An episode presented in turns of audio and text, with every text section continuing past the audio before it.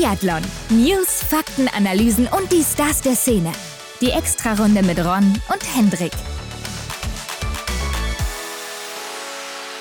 Herzlich willkommen zu einer neuen Extra-Runde. Wir sind zurück, Hendrik, am Montag. Wie gewohnt. Und es ist Feiertag. Und was gibt's da wieder Schöneres als eine Extra-Runde noch dazu? Ja, schön am Frühstückstisch. Vielleicht auch sogar ausgeschlafen, ne? Und dann erstmal den Podcast an. Ja, und heute haben wir natürlich dann auch einen interessanten Gast, beziehungsweise eine Gästin. Vanessa Vogt ist bei uns. Ja, Stargast, Hendrik. Stargast Vanessa Vogt bei uns am Start. Und ja, wir haben so ein bisschen zurückgeblickt. Ihr kennt das, Leute. Zurückgeblickt auf den letzten Winter von ihr. Sie hat ja einen richtig starken Einstieg gehabt in Kontiolahti.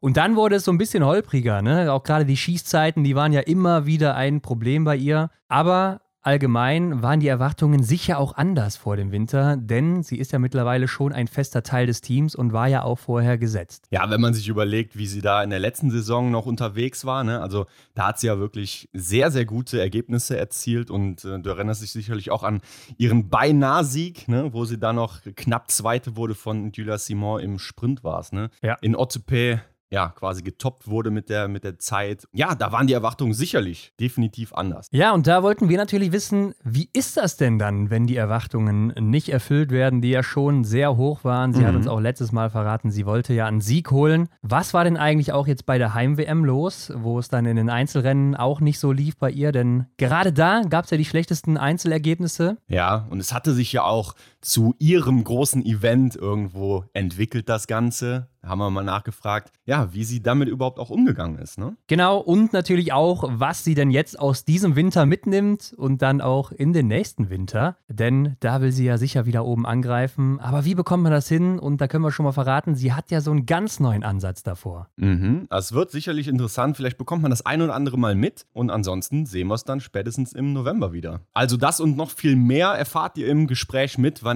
Vogt. Aber Ron, erstmal haben wir hier noch was auf Lager. Frisch gewachst.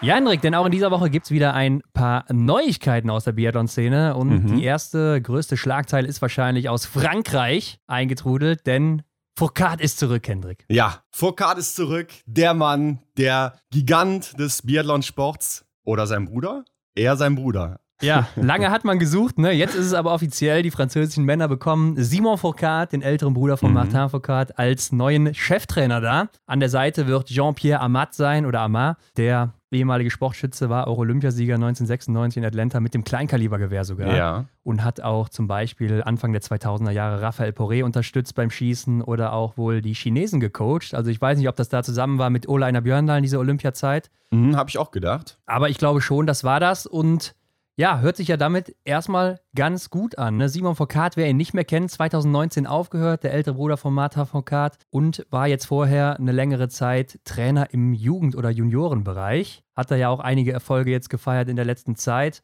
Er selber ja hat schon mal die Einzelwertung gewonnen im Weltcup und war Mixstaffel-Weltmeister 2009. Nur er ist auch so einer, der nie einen Sieg holen konnte. Ne? War schon oft knapp dran so, aber hat es dann nie ganz nach oben geschafft. Ja, dann ist ihm das äh, verwehrt geblieben. Aber ich denke mal, mit dem Nachnamen, ja, das liegt irgendwie in den Genen, ne, dass man einfach in dem Sport eine Nummer ist. Auch wenn natürlich der Schatten, den sein jüngerer Bruder dann später geworfen hat, äh, enorm groß ist. Aber auch er hat die Qualitäten und ich glaube, er kann jetzt da auch wirklich ja, dem französischen Team helfen. Aber er hat ja auch ähm, gar nicht so damit gerechnet, ne, dass er jetzt da schon so früh vielleicht die Chance auf ein Weltcup-Team hat. Er hat ja eher damit gerechnet, dass er so, ja, vielleicht im IBU-Cup jetzt äh, aufsteigt, ne, das äh, Trainerteam dann da bildet. Ja, und dann war plötzlich die Chance da und ja, so ist es dann gekommen. Ja, ich meine, die Verkündung kommt ja jetzt auch sehr spät, muss man sagen. Mhm. Und ich könnte mir vorstellen, dass man vielleicht auch lange nach einem anderen gesucht hat zunächst und den aber nicht bekommen hat. Ich meine, Ole Einer Björndal, der stand ja mal im Raum, ne? Ja, ich könnte mir aber auch vorstellen, dass der sehr, sehr teuer ist. Also der kostet sicher einiges. wahrsch- wahrscheinlich, ja. Dann ist er nur zweite Wahl, oder? Könnte vielleicht so sein. Also ich spekuliere jetzt einfach mal hier Mhm. so im Raum rum, ne? Aber ich könnte mir das schon vorstellen, dass er jetzt nicht die erste Wahl direkt war Ja. und vielleicht tatsächlich erst diesen Weg über den IBU Cup gehen sollte. Aber ich glaube jetzt trotzdem, er ist keine schlechte Wahl. Und ich glaube auch gerade der Schießtrainer, also das finde ich schon sehr interessant dann auch, äh, bringt ja auch viel Erfahrung dann anscheinend mit und mit Raphael Poré einen der besten Schützen aller Zeiten auch trainiert. Von Mhm. daher, das wird, denke ich, doch ganz gut funktionieren.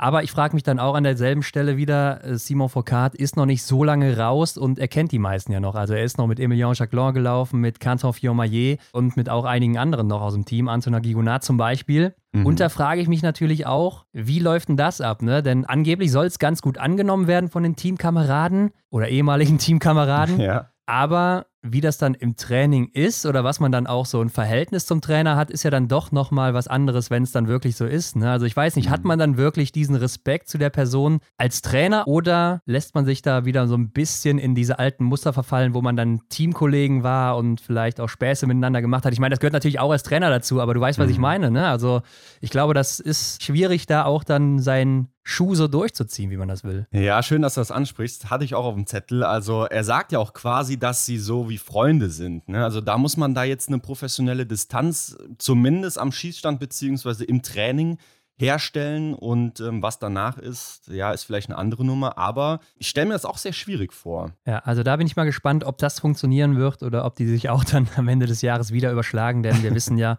Vincent Vito oder Vitotz und mhm. Patrick Favre, die ja, sind eher so gegangen worden, ne? oder es ja. hat einfach nicht mehr gepasst und dann haben sie gesagt, Leute, wir sind weg. Ähm, und Patrick Favre, der wird jetzt wohl Schießtrainer bei den Damen zusammen mit Jean-Paul Jacquinot. Mhm. Die wollen sich wohl so ein bisschen mehr auf die digitale Auswertung und auf das Laserschießen und so fokussieren, wenn sie dann einen Trainer mehr da haben, noch am Schießstand. Mhm. Und Vincent oder Vincent Vito, Hendrik, der wird äh, wahrscheinlich wieder zurück in den Langlauf gehen, wo er auch herkam. Ja. Mit dem sind die Männer ja gar nicht klar gekommen. Ja, dann hat er zumindest auch wieder eine Perspektive und steht jetzt nicht ähm, da und weiß nicht, wo er im Prinzip hin soll. Also scheinbar, so wie ich das jetzt deute, ist dann doch wieder alles okay. Ne? Also, dass sich jetzt nicht irgendwer auf den Schlips getreten fühlt. Ich denke, das war natürlich keine so glatte Situation. Ne? Also, irgendeiner wird da wahrscheinlich schon in Mitleidenschaft gezogen. Aber wenn die Perspektiven ja da sind, denke ich mal, kann man damit leben. Denke ich auch. Und damit kommen wir zur nächsten Meldung. Äh, die kommt aus Norwegen, denn Alexander Fjeld Andersen Henrik, der ist geschockt. Ja, irgendwie komme ich mir vor, als würden wir hier jede Woche über fast schon dasselbe Thema reden. Ich meine, es geht natürlich immer um Biathlon, aber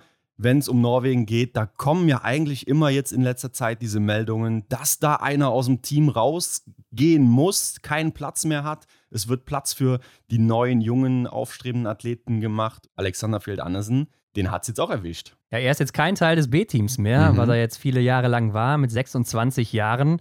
Steht deshalb jetzt auch das Karriereende im Raum und ihm wurde wohl gesagt, ja, dass er sich in den letzten vier Jahren kaum weiterentwickelt habe und man will auch eher auf die jüngeren Läufer setzen. Mhm. Und damit sind jetzt neu im B-Team Martin Oeldal, ganz klar, Johann Olaf Boten, äh, Mats Ölverby, Wettle Rüpe Paulsen, der war ja ziemlich gut jetzt am Ende da der Saison bei diesen mhm. nationalen Abschlussrennen. Damit vier sehr junge Athleten, die auch alle außer einer nach 2000 geboren sind, ne? also mhm. sehr jung, 22, 23 Jahre alle alt. Dazu hast du dann noch Verbion Sörum und Endre Strömsheim, die es ja nicht ins A-Team geschafft haben, aber ja sehr, sehr stark waren und stärker als Alexander Fjeld Andersen. Mhm. Ja, und für ihn bricht natürlich eine Welt zusammen. Ne? Er war jetzt letzten Winter in Östersund dabei, da ist er Zehnter im Einzel geworden und Sechster im Massenstart. Ja. Also das ist natürlich schon ziemlich krass und Vierter in der IBU Cup Gesamtwertung. Ich habe mal geguckt, in der Saison 21-22 ist er ja auch im, am Holmenkollen zu Hause Neunter im Sprint und Achter im Verfolger geworden. Also da lief es schon sehr gut, ne? Da kann man eigentlich nur das Mitleid irgendwie aussprechen, weil wie brutal ist das bitte? Ne? Du bist 26 Jahre alt, überleg mal in Deutschland, äh, da geht es jetzt erst richtig los, würde man fast sagen.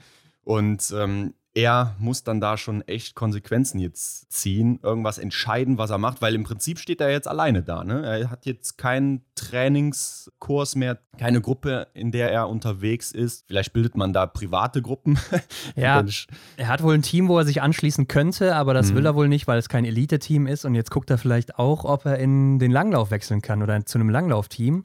Okay. Und ja, dann da eventuell startet. Und wenn das aber nicht funktioniert, dann wird er vielleicht studieren. Immobilienvermittlung soll wohl das Ziel sein, wofür er sich so interessiert. Ja.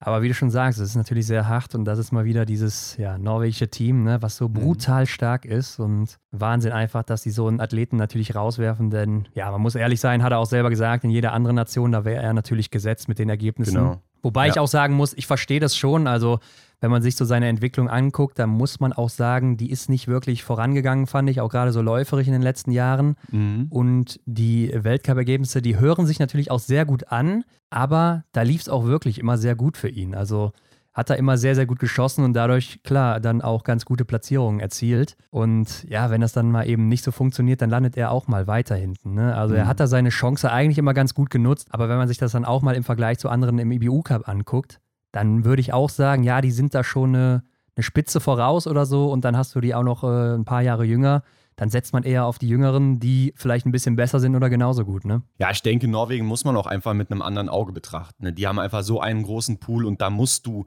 dann einfach diese Konsequenz entscheiden, dass man einfach sagt, so, okay, da ging jetzt nicht so viel. Da sind andere, die eben einfach deutlich besser unterwegs sind, wo die Perspektive vielleicht noch mal besser ist und ja, da muss man einfach so brutal sein. Ja, ist leider so. Vielleicht kann er ja nach Belgien wechseln. Also die würden ihn sicher aufnehmen. Kann man sich ja auch überlegen. Ja, und ich habe gelesen, das betrifft nicht nur Alexander Fjeld Andersen, sondern auch Sverre Dahlen Aspenes. Ja, habe ich auch gesehen, ähm, der jetzt auch Erster und Zweiter wurde bei den letzten nationalen Rennen da. Mhm auf Schnee im März und ja, er ist jetzt auch erstmal raus. Das ist auch das Alter einfach, ne? Und er hat genau. natürlich jetzt auch keinen guten Winter gehabt. Er hatte ja diese private Sache, wo sein Bruder ja. sich das Leben genommen hat und dadurch auch eine längere Zeit raus war. Mhm. Und ja, für ihn gilt es natürlich auch, sich da jetzt wahrscheinlich wieder zurückzukämpfen in das Team und mit guten Leistungen da aufzutrumpfen. Ich denke, er wird auch irgendwo noch einen kleinen Bonus haben durch diese zwei Rennen, die es jetzt auch dann nochmal gab. Ja. Und auch das Jahr davor war ja sehr stark bei ihm. Aber ja, da muss was kommen, damit du da echt im Team wieder zurück bist. Definitiv, da darf man sich auch keinen Ausrutscher leisten. Klar, wenn sowas Privates natürlich reinkommt, da hat man keinen Einfluss drauf. Aber ja, es ist und bleibt eine verrückte Welt in Norwegen, was den Biathlon betrifft. Und ja, man muss dann natürlich in Schuschön abliefern vor dem Saisonstart. Zwei Wochen vorher wird es ja wieder ja. die Ausscheidungsrennen geben und da musst du einfach dabei sein. Ne? Und da musst du wirklich, ähm, ja, auch das A-Team dann teilweise schlagen und dann hast du nochmal Chancen auf den IBU Cup erstmal. Okay, so ist das dann eben hier, Hendrik. Und damit gehen wir doch nochmal weiter zu keiner neuen Meldung, aber wir haben ja auch mal wieder in der vergangenen Woche eine Umfrage gestartet, nochmal so als Follow-up zu der letzten Umfrage, ne? Denn mhm. da kamen ja auch viele Vorschläge von euch dann eben rein. Die wollten wir nochmal aufgreifen. Zum einen ging es ja um diese Question of the Week, die wir einführen sollten. Ja. Also die Frage der Woche von euch da draußen. Und da muss man sagen, da haben wirklich 85 Prozent dafür gestimmt, dass man das machen sollte. Mhm. Also, dass ihr uns irgendwie eine Frage stellt und wir die dann jede Woche hier beantworten, was auch immer euch dann auf dem Herzen liegt oder was ihr euch gerade so fragt. Ja, könnte man am besten wahrscheinlich auch über Instagram dann machen, ne? Ich denke auch, dass man da dann über den Fragensticker irgendwie eine kleine Sammlung anlegt und wir picken uns dann einfach jede Woche eine Frage raus. Ja, oder man lässt vielleicht auch nochmal abstimmen zwischen den Top 3 oder so und äh, was mhm. dann eben gewinnt, wird dann ausgewählt und kommt dann im Podcast vor. Könnte man so machen. Mhm. Dann hatten noch einige gefordert Behind-the-Scenes-Einblicke und da ja. haben auch tatsächlich 87 Prozent dafür gestimmt, also dass man mal so ein bisschen hinter die Kulissen guckt, wie arbeiten wir, was machen wir so. Ist anscheinend für viele sehr, sehr interessant. Hätte ich jetzt so auch nicht erwartet unbedingt. Mm, ja, also ich überlege gerade, wie man es dann umsetzen sollte. Aber ich denke, da fällt uns sicherlich was ein, ne? wie wir mal zeigen können, so wir machen jetzt hier zum Beispiel die Statistik XY und so gehen wir da heran. So entsteht die Grafik, der Inhalt dafür. Ich denke, das können wir schon mal gut rüberbringen. Ja, der nächste Punkt war Podcast auch als Video bringen. Also wir nehmen unsere Podcast, Konferenzen, Interviews ja auch immer mit den Gästen über eine Videokonferenz auf. Mhm. Und da wird dann der Ton aufgezeichnet, woraus dann eben am Ende der Podcast entsteht. Und man könnte natürlich dieses Bild auch mit aufzeichnen, ne? Und dass man dann eben beispielsweise auf YouTube oder so oder vielleicht auch auf Instagram kurze Ausschnitte daraus bringt. Und da war es relativ gespalten. Ne? Also wir haben ja gefragt, ob die meisten Leute sich das angucken würden oder ob ihr dann äh, lieber nur hört. Und da sagen 54 Prozent, ich höre lieber nur. 44 sagen aber auch, sie würden es sich gerne angucken. Also das sind ja dann auch schon viele wieder, die das gerne machen würden. Ja, und da muss man, glaube ich, auch dazu sagen, dass das nicht komplett in unserer Hand alleine liegt, ne? denn der Gast muss ja auch dann immer dementsprechend zustimmen, ne? ob das jetzt gerade okay für ihn ist oder nicht. Klar. Aber ich denke, damit sollten die meisten ja auch kein Problem haben. Also sieht man ja auch im Fernsehen oder sonst was. Ne? Also wird genau. ja alles mit Video aufgezeichnet, wird man wahrscheinlich schon hinbekommen. Also auch da sind viele Leute dafür. Müssen wir mal gucken, wie wir es machen. Dann haben viele natürlich auch, und das über die letzten Jahre immer mal wieder nach Merch gefragt oder so, weil wir ja auch so viele Sachen designen jetzt hier auf Instagram und wie auch immer. Äh, mhm. Und die Leute das anscheinend auch ganz cool finden würden. Und da muss man auch sagen, relativ gespalten, ne? fast 50-50 für Ja, Nein. Und damit natürlich auch wieder viele Leute, die es gerne hätten. Und da können wir uns natürlich jetzt auch überlegen, wie wir das machen, ne? Äh, ob wir das machen. Denn das ist ja auch dann wieder eine große Zahl, wo man sagen kann, ja, es würde sich wahrscheinlich schon lohnen. Ja, und da sind dann scheinbar auch Leute, die eben ja, sich zum Beispiel eine Tasse oder so auf den, ja. auf den Schreibtisch stellen würden von unserem oder mit unserem Design. Ne? Oder vielleicht ein, ein Pulli tragen würden oder ein T-Shirt. Ähm, ich stelle mir ja ziemlich cool vor, wenn man im Winter im Stadion steht und eine Mütze von uns hätte. Ja, ja, da auf jeden Fall. ja, mir fallen da einige Sachen ein, ne? aber ich habe auch selbst dann immer natürlich einen hohen Anspruch. Also es soll nicht einfach nur irgend so ein Schrott sein oder so, wo dann ein Logo ja. drauf ist, sondern es soll halt schon auch was Vernünftiges sein. Das kennt man oft, ne? Also da werden dann Sachen angeboten und äh, dann hat man sie zu Hause, freut sich die ganze Zeit drauf, dann ist das Paket endlich da und dann packt man aus, wäscht es zwei, dreimal und dann denkt man sich so, ja, okay, hätte ich mir vielleicht doch sparen können. Genau das wollen wir eben nicht. Vielleicht äh, dauert das Ganze dann noch ein bisschen was, weil wir vielleicht hier und da mal einen Test machen müssen oder so. Aber ja, könnte man echt angehen und wäre sicherlich auch mal interessant, so diesen Prozess mitzuerleben. Ja, finde ich auch auf jeden Fall eine coole Sache. Also werden wir uns auf jeden Fall angucken. Und dann hat man noch gefragt, ob ihr eine Podcast-Folge nur als QA wollt. Ne? Das gab es nämlich auch dann, äh, dass einige das vorgeschlagen hätten, mhm. das nochmal machen. Und da haben auch 78 Prozent gesagt, ja, auf jeden Fall. Ne? Also solltet ihr machen, äh, eine QA-Folge. Das heißt, ihr stellt uns Fragen und wir beantworten die dann in einer einzelnen Folge. Kommt dann natürlich nichts anderes vor, denn das ist natürlich schon sehr füllend dann, wenn man alle, oder ja, alle schafft man wahrscheinlich nicht, aber viele Fragen dann eben vornimmt. Ja, kann man natürlich mal machen, kann man mal einwerfen. Dann kann man auch mal gucken, wie das ankommt oder so. Ja, genau. Und ich denke, solche Sachen, auch so wie diese Community-Frage oder die Frage der Woche oder jetzt dann halt auch so eine Folge, die man dazwischen schiebt, wo man einfach diese Fragen von, von den Hörern da draußen beantwortet. Das bezieht ja auch nochmal die Community irgendwie mit ein. Ne? Und ich glaube, das ist auch ein ganz cooles Ding. Würde dann natürlich äh, ein Interview für wegfallen, ne? Ja. Aber das war ja eigentlich auch bei der Abstimmung sehr ersichtlich, weil wir ja mhm. gefragt haben, äh, ja, auf jeden Fall unbedingt machen oder eben lieber ein Gastinterview, ne? Genau, also das war ja eigentlich schon klar, dass eins dann davon weichen muss, aber können wir uns mal überlegen. Werden wir uns angucken. Ansonsten, Leute, wenn ihr da noch mehr Input habt oder wie auch immer, schreibt uns gerne bei Instagram oder auch per Mail. Ihr werdet da die Daten schon finden. Auch in den Shownotes nochmal findet ihr natürlich alles. Mhm. Wie da eure Meinung zu ist, äh, könnt ihr uns gerne immer wieder schreiben oder irgendwas. Ja, lasst es einfach raus. Und damit gehen wir jetzt auch rein in das Interview mit Vanessa Vogt. Jo, machen wir. Ab geht's. Ab geht's. Viel Spaß. Auf die Runde. Heute bei uns zu Gast Vanessa Vogt. Willkommen zurück, hallo. Grüß dich. Ja, hallo. Vanessa, wir haben gesehen, nach der Saison, da hast du anscheinend noch nicht genug vom Schnee bekommen und warst noch in Finnland unterwegs oder was war da los? Ja, ich habe äh, endlich mal die Gelegenheit genutzt und habe eine Schneeverlängerung gemacht. Das wollte ich schon immer mal machen und dieses Jahr hat sich einfach angeboten und ja, dann bin ich spontan nach Finnland geflogen, um noch ein paar Stunden und auch Kilometer zu sammeln. Ja, das sah ja auch ziemlich gut aus da, oder? Auch vom Schnee und so. Ja, also da ist immer noch winterlich. Ähm, natürlich, wenn man jetzt so die, die ganzen Stories äh, auf Instagram verfolgt von den Norwegern, da ist auch immer noch Winter. Aber hier in Deutschland mit dem ganzen Regen und teilweise auch Sonne sieht dann doch etwas anders aus. Okay, aber jetzt ist dann endlich Sommer angesagt? Ja, also jetzt wird dann auch mal in die Sonne geflogen, nicht in den Schnee. Mhm. Ähm, genau, also auch einfach mal ja, ein bisschen am Meer, am Strand ähm, die Seele baumeln lassen. Also eher noch Urlaub dann, ne? Und nicht Training. Ja, genau. Also natürlich versucht man dann immer noch ein bisschen die Form nicht, ja, ich würde nicht sagen zu erhalten, aber natürlich will man dann nicht sofort ähm, nichts machen. Ähm, man merkt auch schnell, dass, ja, wenn man da ein paar Stunden mal am Tag geruht hat, dann will man auch sich wieder bewegen, will raus und ähm, genau, aber jetzt heißt es dann wirklich auch einfach mal das Genießen, die Zeit ähm, und auch vielleicht einfach mal nur Buch lesen und ähm, nicht sportlich sich betätigen. Okay, muss sicher auch mal sein, aber Sommer war eigentlich ein ganz gutes Stichwort, denn wir haben ja letztes Jahr auch im April gesprochen, Vanessa. Und da hatte ja auch, genau wie jetzt, die Vorbereitung noch gar nicht begonnen.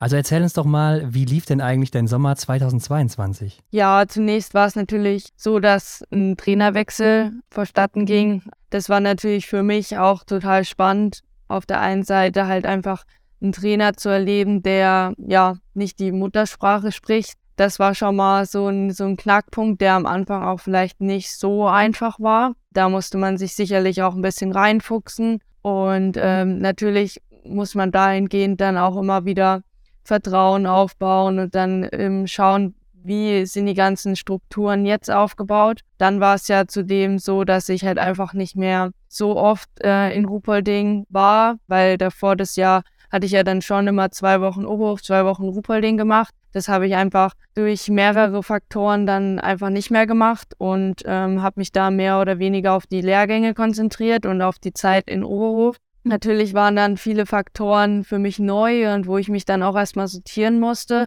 was auf der einen Seite teilweise gut funktioniert hat, auf der anderen Seite vielleicht mehrere Faktoren sich schwierig gestaltet haben. Der Sommer war dahingehend, sage ich mal, okay. Also es war jetzt kein Sommer, wo man sagt, okay, ähm, da lief alles erst rein. Ähm, ich würde halt sagen, dass es schon mehrere Baustellen noch gab, ähm, die sicherlich jetzt im Nachhinein ja verbessert werden müssten. Und vor dem Sommer war es ja so, dass in der Saison 21, 22 wirklich viel passiert ist bei dir. Ne? Also das war dein erster kompletter Weltcup-Winter, wo du ja schon unheimlich viel erreicht hattest. Ne? Zum Beispiel, du warst ja bei der Olympia-Mix-Staffel gesetzt, ähm, da hast du den Einsatz bekommen. Bronze geholt mit der Staffel und ja auch dein erstes Weltcup-Podium geholt. Wie hat denn dann die Vorsaison mit diesen ganzen Highlights äh, deine Vorbereitung 2022 beeinflusst? Oder hat es überhaupt einen Einfluss gehabt? Ja, ich sag mal so, wenn man ähm, eine gute Saison absolviert hat, dann will man irgendwie gleich weitermachen, weil man denkt, okay, jetzt Pause und irgendwie dann so Ruhe kommt. Das ist jetzt irgendwie nicht so das, was ich mag, weil das ist, lief jetzt einfach so gut und am liebsten würde ich jetzt wieder, dass der Winter anfängt, um da halt einfach weiterzumachen. Da hat mir natürlich auch viel Erfahrung von anderen Sportlern geholfen, zum Beispiel Caroline Horchler, die dann wirklich gesagt hat, hier Vanessa, die Saison war gut genug, du kannst jetzt auch einfach mal dich erholen, darauf ausruhen ein bisschen. Und ähm, natürlich waren dann auch viele Medientermine, die im Vorfeld vielleicht, ja, man bekommt das immer von den Erfahrenen oder von den Athleten mit, die dann schon mit sehr viel Medaillen geschmückt sind, dass das dann meistens nach so einer Saison ähm, viel Trubel ist. Und das habe ich natürlich dann auch erlebt. Das war dann sicherlich auch ein Punkt, wo man sagt, man muss da halt ein bisschen vorsichtig sein oder schlau genug, um auch zu wissen, welchen Termin nimmt man vielleicht an und welcher ist jetzt vielleicht auch einfach, ja, nicht unbedingt notwendig. Ja, dann sind wir ja froh, dass du jedes Mal hier bist. Können wir uns auf jeden Fall was drauf einbilden. Ähm, aber im Sommer gab es ja auch die Sommer-WM in Ruppolding. Da warst du auch mit dabei, ne? Erzähl uns ja. doch mal, wie fandst du das Event? Wie ist das äh, in Ruppolding da? Oder die, generell die Sommer-WM auch eher, ne? Ja, also ich muss sagen, ich war schon ziemlich begeistert davon. Also abgesehen ja. von meiner Form.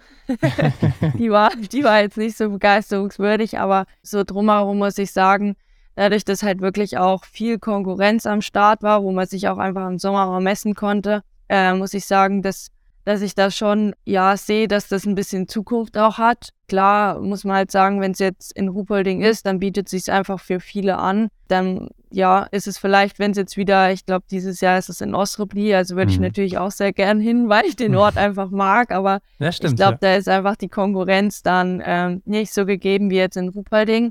Ich muss sagen, ähm, ich war schon begeistert, dass man sich da auch einfach mal im Sommer messen kann und sehen kann, okay, wie ist der aktuelle Stand. Natürlich muss man das dann immer so ein bisschen relativiert sehen, aber hat mir schon gefallen. Ja, du hast ja auch schon mal Wiesbaden mitgemacht. Äh, das ist schon was komplett anderes dann auch da, oder? Ja, würde ich schon sagen. Dadurch, dass es auch ein bisschen später ist, ja, auch so ein bisschen mehr in den Saisonverlauf reinpasst, würde ich schon sagen, dass es was anderes ist, ja. Okay, ja, mal gucken, ob wir dich dann da sehen werden. Aber ihr werdet ja, glaube ich, so wie wir das gehört haben, zum Blink-Festival fahren, ne? Also vielleicht ist das genau, dann schon ein ja. bisschen zu viel das sonst. ist auf jeden Fall geplant. Ja. Okay, Vanessa, dann lass uns doch mal in deine Saison 22, 23 reinspringen. Ähm, für mich so ein bisschen die Entwicklung bei dir von der Newcomerin in der Vorsaison zur festen Größe schon fast, wo du eigentlich sicher gesetzt bist im Team. Mit welchen Gedanken bist du denn auch selber in die neue Saison gegangen? Ja, es war natürlich nicht so, nicht so einfach, weil man selber sich auch den Druck aufersetzt. Also man will natürlich das bestätigen, was man davor das Jahr gezeigt hat.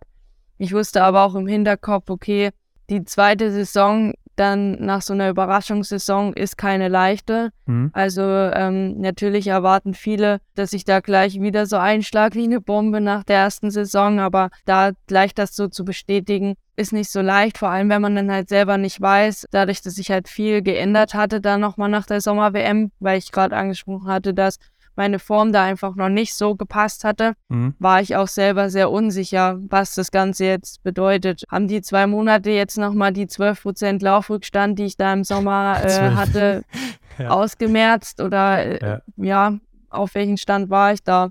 Deshalb waren schon die Gedanken vor der Saison, puh, wird das überhaupt was? Ähm, wie muss ich mich äh, darauf vorbereiten? Aber ich glaube, ich habe dann schon ein gutes Setup mit den, mit den Trainern einfach gefunden. Ja, und dann kam ja direkt der Auftakt in Kontiolahti mit dem Einzel, vierter Platz, 20 Treffer. da war die Sicherheit doch direkt wieder da, oder? Ja, also so geteilte Sicherheit. Natürlich auf der einen Seite wusste ich, puh, das ist jetzt erstmal die WM-Quali, also da ähm, drauf kann ich mich jetzt erstmal mhm. ja, ausruhen sozusagen. Ähm, natürlich ist es noch lang bis zur WM und äh, da sollte die Form passen, aber ich wusste erstmal, okay, das habe ich auf jeden Fall sicher. Aber auf der anderen Seite waren halt trotzdem noch sehr viele kleine Baustellen, die ich dann einfach gesehen habe, die man dann halt einfach, und so ehrlich muss man dann halt sein, nicht von heute auf morgen einfach wegbekommt. Aber wir haben uns auch gefragt, bist du denn jetzt auch wirklich noch zufrieden mit einem vierten Platz bei 20 Treffern im Einzel? Ja, das ist halt so das, das Ding. Also, wie ich dann nach dem Rennen auch schon gesagt hatte, also ich hatte schon versucht, im Sommer nochmal an meiner Schießzeit zu arbeiten und das Wort kann ich einfach auch mittlerweile gar nicht mehr hören. ähm, aber es ist mir dann doch wieder auf die Füße gefallen und das ist halt irgendwie so, ja, auf der einen Seite war ich natürlich froh, dass die Laufform nicht so katastrophal war wie bei der Sommer-WM, aber auf der anderen Seite war es halt einfach diese Baustelle Schießzeit wieder,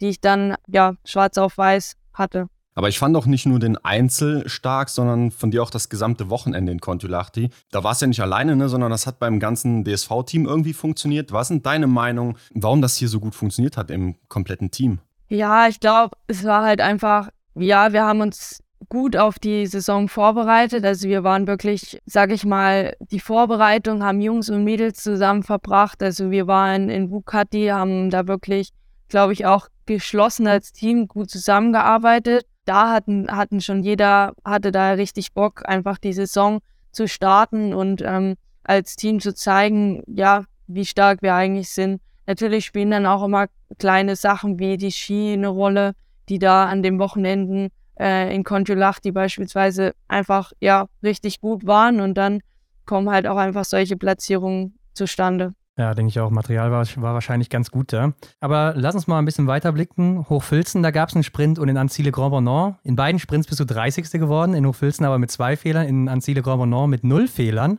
Und äh, da liegt ja nur eine Woche dazwischen. Ne? Und das ist wahrscheinlich sowas, wo die Zuschauerinnen zu Hause dann sagen, wie kann denn das sein, dass sie dann in Anzile Grand Bonnant nicht weiter vorne ist? Ähm, ist das einfach nur tagesformabhängig oder worauf führst du das zurück? Also ich glaube, da war es schon schon so, dass man sagen kann, okay, ich bin halt in Annecy mit der Startnummer 1 losgelaufen. Das war so für mich das, auch das erste Mal, dass ich mit der Startnummer losgelaufen ähm, bin. Und ja, da sind wir wieder beim Wort Schießzeit. Natürlich wusste ich, dass mhm. ähm, da besonders auf mich geschaut wird mit der Startnummer 1. Und auch im Nachhinein, ich habe mir das Rennen angeschaut und weiß nicht, ich bin fast eingeschlafen auf der Matte. Keine Ahnung, was ich mir da gedacht habe. Und dann ist es natürlich so, dass es einfach das dritte Wochenende ist. Und ich habe ja gerade schon gesagt, dass meine Form einfach im Sommer noch nicht zufriedenstellend war. Und dann muss man halt einfach schauen, okay, dann kriegt man halt in den zwei Monaten keine Form mehr hin, dass die einfach drei Wochen durchgängig auf einem richtig hohen Level ist. Mhm. Dann kann es halt auch einfach mal passieren, dass man mit 0-0 30. wird. Aber du bist ja auch beide Male gut zurückgekommen, ne? mit starken Leistungen im Verfolger. Und dann in Le Grand Bonnant ähm, hattest du noch eine sehr, sehr starke Laufzeit. Um genau zu sein, hattest du die vierte da im Massenstart.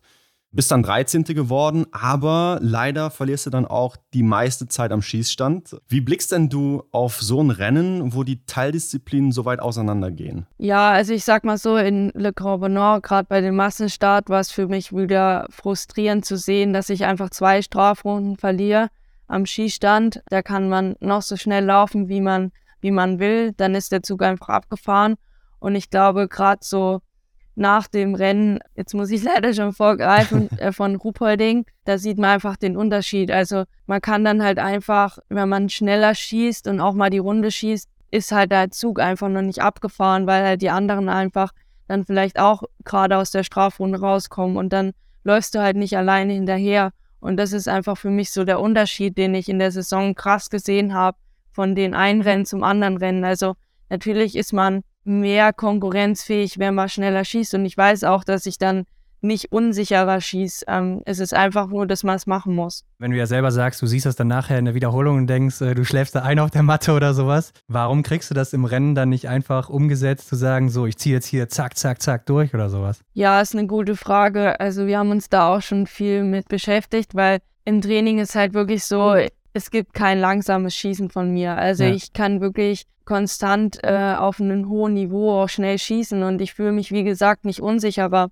Aber im Wettkampf ist es trotzdem irgendwie noch so eine kleine Hürde und das ist auf der einen Seite gut, dass ich halt teilweise nicht weiß, was ich dann während des Schießens denke, weil ich kann es wirklich nicht sagen. Ich habe dann, wie gesagt, einfach mein Wort im Kopf und bin dann einfach so abgelenkt, dass einfach überhaupt gar nicht mehr im Nachhinein weiß, okay, was ist jetzt eigentlich mein Gedanke gewesen.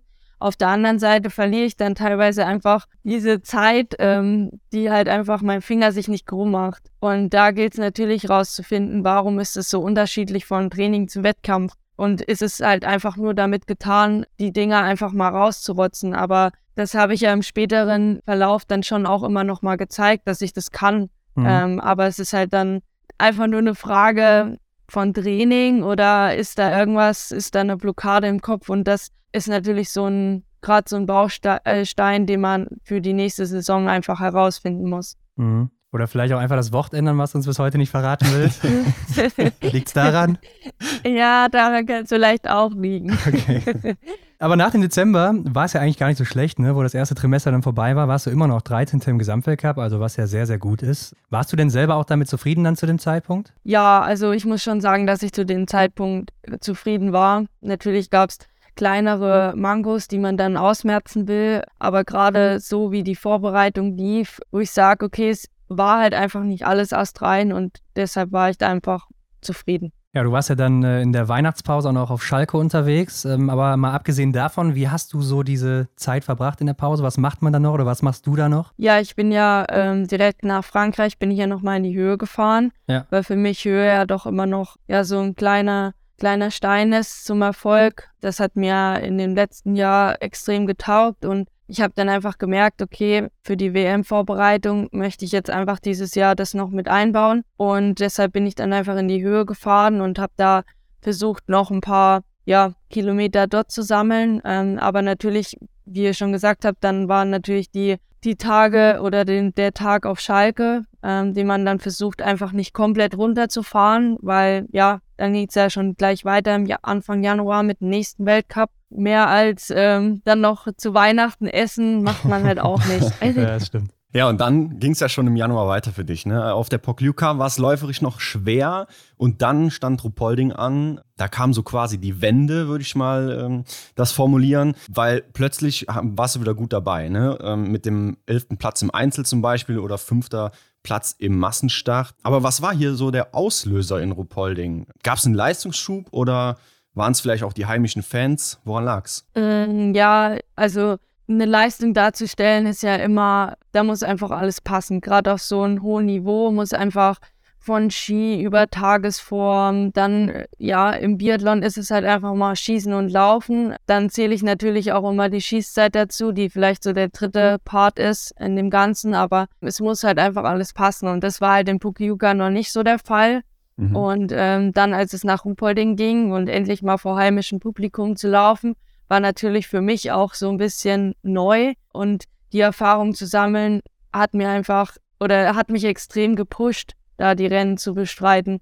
Also ich bin da wirklich den Berg hochgerannt und habe gemerkt, okay, die Zuschauer tragen mich teilweise ein bisschen genau das war irgendwie so das, was ich gebraucht hatte, gerade nach beispielsweise diesem Fusseldrama da vor dem Massenstart, ja. ähm, dass man da einfach vielleicht auch mal gesehen hat, okay, der Kopf war total woanders beim Anschießen, man ist jetzt gar nicht mehr so krass fokussiert, wie man es sonst immer ist. Auch dann funktioniert es, weil vielleicht der Kopf einfach nicht so eingekopft ist. mhm. Ja, da sind wir vielleicht auch wieder bei dem Wort von eben, ne? was du da beim Schießen hast, wer weiß. ähm, aber ich erinnere mich zum Beispiel auch noch an ein Rennen von Martin Foucault in Oslo und Holmenkollen war das, wo er mal seine Magazine nicht nachgeladen hatte und das erst beim ersten Schießen gemerkt hatte und hat dann trotzdem alles getroffen, einfach so und gewonnen, Haus hoch. Ja, da war er wahrscheinlich auch beim Kopf irgendwo anders, kann ich mir vorstellen. Mhm, ja. Aber in Antolz, Vanessa, da konntest du ja nicht mehr so an Ruppolding dann anknüpfen, ne? Und es ist natürlich ein spezieller Ort, du hast eben schon die Höhe angesprochen. Aber war das dann einfach die Höhe hier? Ja, also wie ich vorhin schon mal gesagt habe, die Summation aus drei Wettkampfwochenenden habe ich schon dieses Jahr brutal gemerkt. Da ist einfach in der Vorbereitung hier und da ein bisschen, ja, was falsch gelaufen, was dann halt einfach der ausschlaggebende Punkt ist, dass ich halt drei Wochenenden auf einem hohen Niveau nicht wirklich performen konnte. Ähm, ich habe es gerade so immer zwei Wochenenden hingekriegt, aber das dritte ist mir dann enorm schwer gefallen, wo ich auch viel wieder gelernt habe im Nachhinein, weil letzte Saison ging das halt leichter von der Hand. Ich konnte im Vorfeld bei den Trainings oder bei den offiziellen Trainingseinheiten konnte ich einfach ja mehr Kilometer oder mehr Zeit draußen verbringen. Das habe ich dieses Jahr kürzer gestalten müssen, weil ich einfach gemerkt habe, okay, der Körper gibt mir gerade das Signal, ähm, vielleicht wäre es besser, jetzt einfach nochmal die Regeneration anzukurbeln und nicht äh, wie so eine Bekloppte da im Kreis zu rennen. Mhm. Und das war halt einfach so, wo ich das selber dann auch zum ersten Mal gemerkt habe, okay, ähm, ja, du musst jetzt einfach Regeneration in den Vordergrund stellen. Und ich würde halt einfach sagen, dass es zum einen daran auch lag, ja. Wie sieht dann so ein Regenerationsprogramm bei dir aus? Ähm, heißt es einfach nur Füße hochlegen und Physio oder was machst du da speziell? Ja, also in dem Fall war es wirklich so, dass ich dann einfach gesagt habe, okay, manchmal läuft man ja auch einfach locker, um da ein bisschen die Regeneration anzukurbeln, aber in dem Fall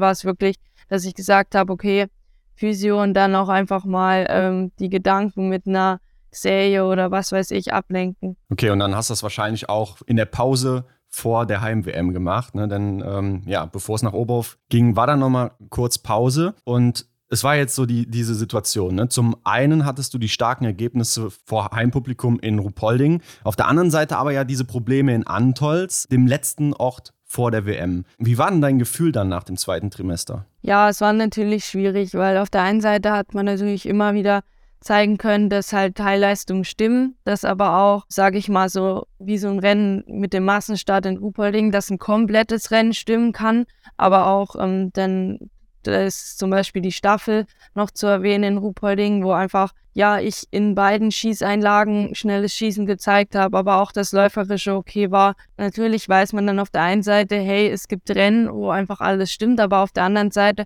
weiß man halt, okay, es gibt halt auch Rennen, wo man ja, mit 0-0 nicht so weit vorne sich findet. Und das war natürlich schwer auch für mich einzuordnen, weil ich dann eigentlich schon so eine konstante Sportlerin bin, die wirklich vorne mitlaufen kann, wenn alles passt, aber da einfach zu wissen, okay, dass ich auf einmal wie so eine Wundertüte bin, die von Top bis Flop alles parat hat, dann ist es schon ein bisschen schwierig, weil man will ja auf einem guten, hohen Niveau performen. Ja, klar. Aber ich meine, das hast du ja auch zwischendurch immer wieder hinbekommen und dann ging's los, ne? Die Heim-WM in Oberhof. Also jahrelang wurde sie gepusht und äh, man hat viel Medientrubel drum aufgebaut. Wie war es denn selber für dich vor der Heim-WM? Äh, warst du selber auch gepusht da drauf und es war anders als sonst? Ja, man hat schon gemerkt, dass es anders äh, war. Natürlich, ähm, die Anreise war schon sehr speziell. Also man hat einfach das Auto vollgepackt und ist halt einfach nur fünf Minuten gefahren zu, einer, zu einer WM. Das war irgendwie schon... Ja schon so ein Punkt, wo man sagt, okay, das war einfach krass. Und natürlich daheim ist halt einfach alles groß auf einmal aufgebaut und du weißt, okay, du wirst jetzt dann die nächsten Tage in den Stadion ähm, performen, wo keine Ahnung, wie viel tausende Menschen sitzen das ist natürlich oder macht natürlich was mit einem. Aber ist es dann anders, als wenn du jetzt, äh, ich sag mal, nee, in Anfalls warst du noch nicht dabei, in Peking hast du da, Pokeljuka warst du da, nee, warst du auch noch nicht dabei. Nee. ähm, nee, du hast keine WM, ja, schade. Ich habe keine äh, WM gehabt. Aber glaubst du, es könnte anders sein, als wenn du dann nächstes Jahr nach Novo Mesto kommst? Da werden auch viele Zuschauer sein. Aber die sind vielleicht nicht alle für dich da, ne? Ja, ich glaube schon, dass es anders ist. Also ich habe das auch gemerkt dieses Jahr, so der Vergleich ähm, Novo Mesto Ruhpolding. Natürlich waren die Zuschauer gleich stark verdreht, würde ich sagen. Ähm, aber in Novo Mesto war es halt doch einfach nochmal was anderes, weil sie jetzt nicht lautstark für dich nur gebrüllt haben. Die waren ja. zwar alle fair und haben für jeden da lautstark ja gebrüllt, aber halt es war doch nochmal was anderes in Tschechien. Ja, das glaube ich. Aber ja, da ging's los. Ne? Das erste Rennen, die Mixstaffel, du warst mal wieder gesetzt und Erzähl uns doch mal, was geht dir denn am Vorabend vor diesem ersten Rennen dann durch den Kopf? Ach, ja, natürlich habe ich irgendwie versucht, meine Gedanken abzulenken, weil es war wieder voll äh, in den Medien das Thema, wird's wie in Peking? Hat sie das verarbeitet? Keine Ahnung was. Natürlich, dann wird man auch gefragt danach, wie sieht's aus? Wie, wie ist deine Gefühlswelt? Das war natürlich so ein, so ein Punkt, wo man dann sagt, okay, Vielleicht sollte ich mich da einfach noch ein bisschen mehr abschotten und sollte versuchen, meine Gedanken wirklich nur aufs Wesentliche zu konzentrieren,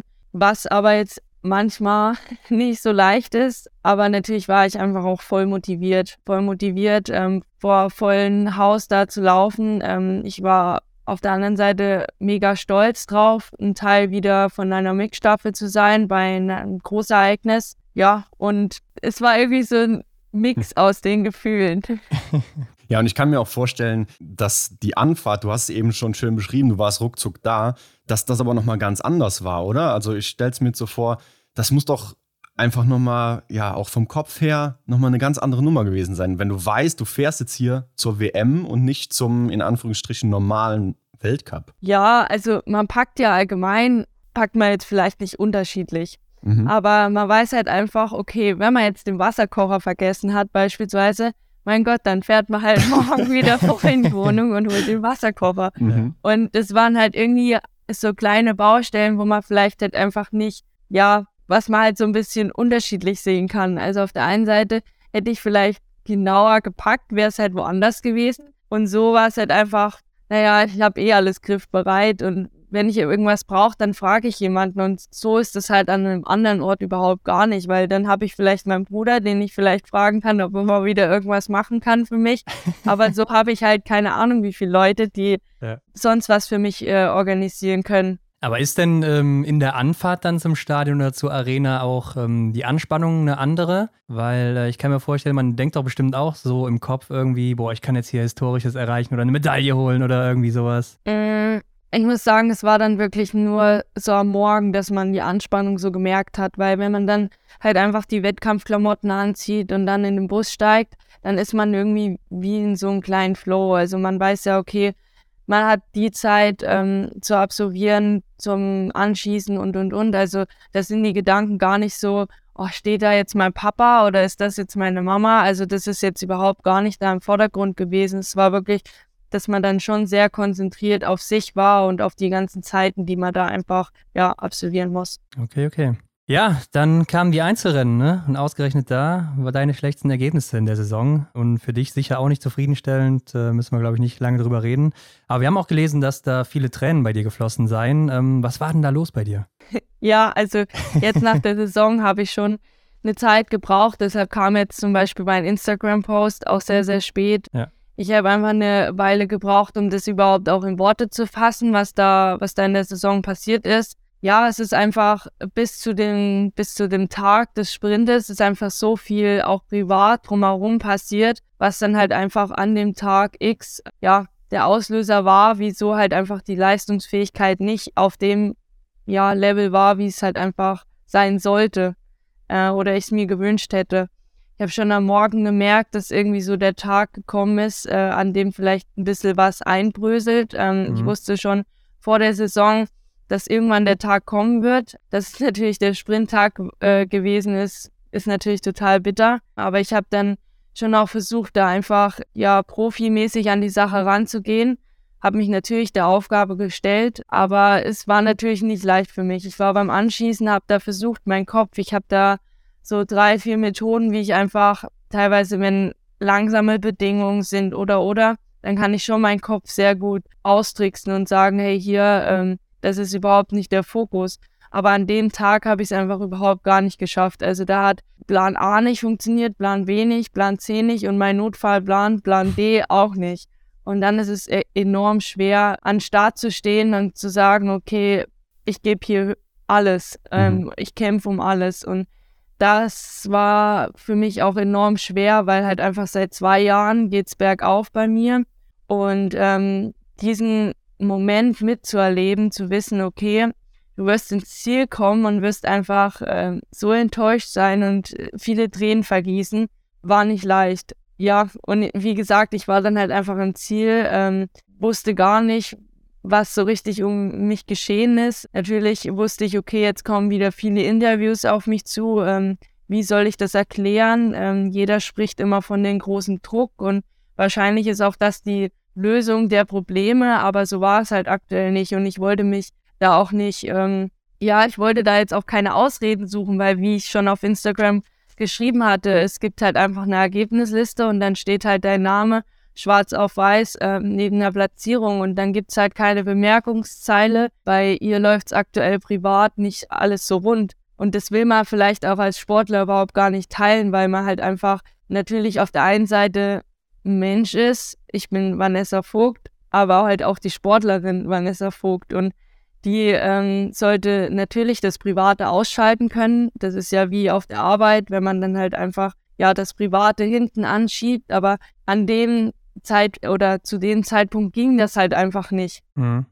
Okay. Okay, ähm, und wie groß war dann der Wert der Silbermedaille mit der Staffel für dich? Ja, prinzipiell muss man sagen, dass natürlich Denise Herrmann da erstmal die ganze WM gerockt hat. Die Medaillen haben natürlich einen dann noch mega die Sicherheit gegeben, weil natürlich auf der einen Seite ist man selber total enttäuscht, aber auf der anderen Seite kann man einfach tolle Leistungen von anderen Athletinnen feiern und wenn es dann halt einfach ja vom eigenen Team ist, lässt sich dann doch nochmal besser feiern. Das ist natürlich so, wo man dann auch als, oder wo die jungen Sportler dann gemerkt haben, okay, es gibt halt auch einfach noch jemanden, worauf man sich einfach beruhen kann. Äh, die bringt schon ihre Leistung, holt die Medaillen und wir können da im Hintergrund ähm, ja einfach, sage ich mal, ein bisschen freier laufen. ja, okay. Mhm. Und ähm, ja, so war es dann halt auch einfach vor der, vor der Staffel, dass ich wusste, okay, hey, in Peking habe ich genau das gleiche durchgemacht. Es war eine Achterbahn der Gefühle. In der Mix-Staffel lief es einfach nicht so rund, aber es ist einfach ein neuer Tag, ähm, neu fokussieren, auch vielleicht gerade mit dem Aufschwung, den ich ja dann, natürlich war es jetzt nicht der enorme Aufschwung in den Einzelrennen, aber der, das Einzelrennen lief ja doch auch nochmal besser.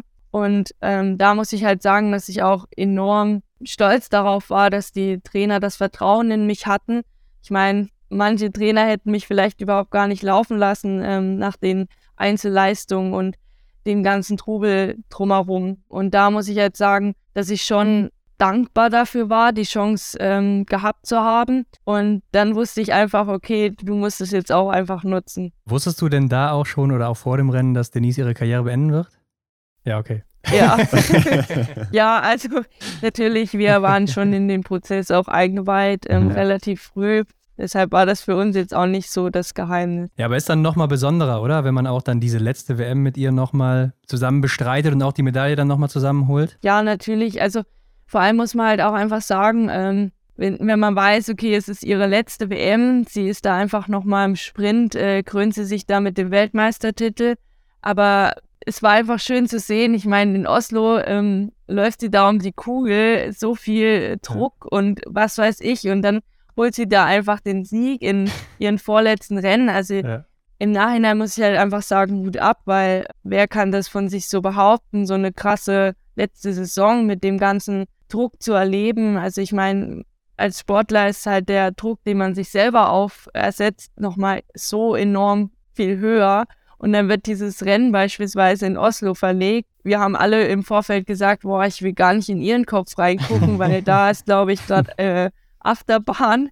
Ja, deshalb Hut ab einfach. Ja, ich weiß auch nicht, ähm, ob ich das nur selber so interpretiert habe oder ob das wirklich so war, aber auch in Östersund bei der Staffel, ich fand, da hat man auch gerade beim letzten Schießen bei euch nochmal gemerkt, dass ihr auch so wusstet, das war das letzte Rennen von ihr in der Staffel, oder? Ja, man hat schon gemerkt. Ja. Oder ja, wir haben es halt einfach gewusst, okay, das ist unser, unsere letzte Staffel irgendwie zusammen mit ihr. Dann ging es halt auch einfach nochmal um diese, um diese Kugel in der Staffelwertung. Aber ähm, das stand halt ein bisschen im Hintergrund. Also natürlich war einfach so, okay, krass, das ist jetzt einfach ihr letztes Rennen äh, mit uns zusammen, mit uns Küken irgendwo. Ja, aber man ist dann natürlich einfach stolz drauf, das dann auch einfach nur mitzuerleben. Okay, aber nochmal zurück zur Oberhof, denn ähm, da gab es ja auch viel Medienrummel um diese ganze WM. Du hast eben schon mal angedeutet, du konntest dich nicht ganz davon frei machen und hast es auch mitbekommen.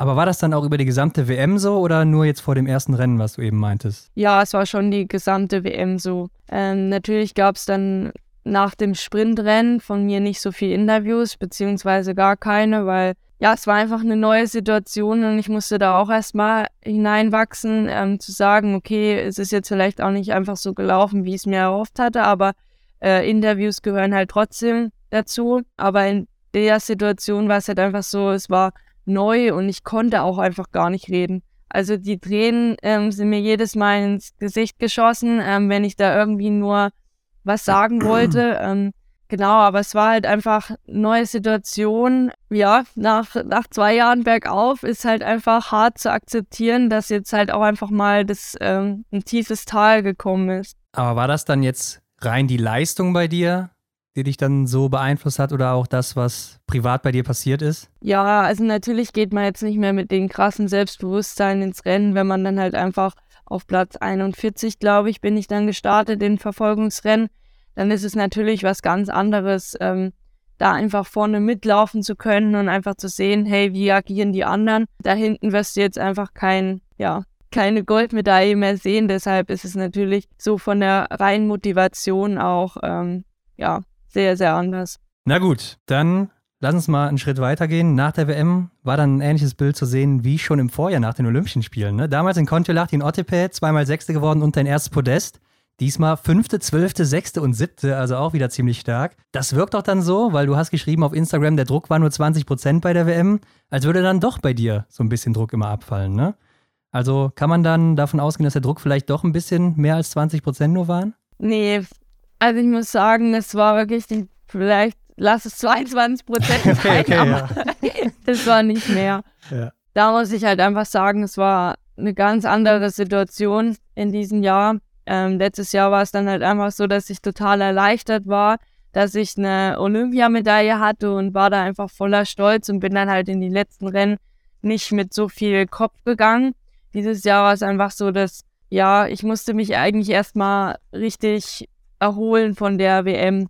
Mich hat es dann leider auch noch mit Corona erwischt nach der WM, ah, okay, weshalb ja. ich dann sozusagen ans Bett ein paar Tage gefesselt war. Ähm, das war natürlich auch so ein Punkt, was vielleicht auch gut war, dass ich da einfach mal die Füße stillgehalten habe und nicht ja wieder rausgegangen habe und wie eine Bekloppte trainiert habe, nur damit ich vielleicht den Rückstand in der Loipe aufholen kann, weil ja, in der Woche wirst du jetzt keine, keine äh, Weltcupsiegerin. Das kannst du jetzt einfach nicht von heute auf morgen ändern.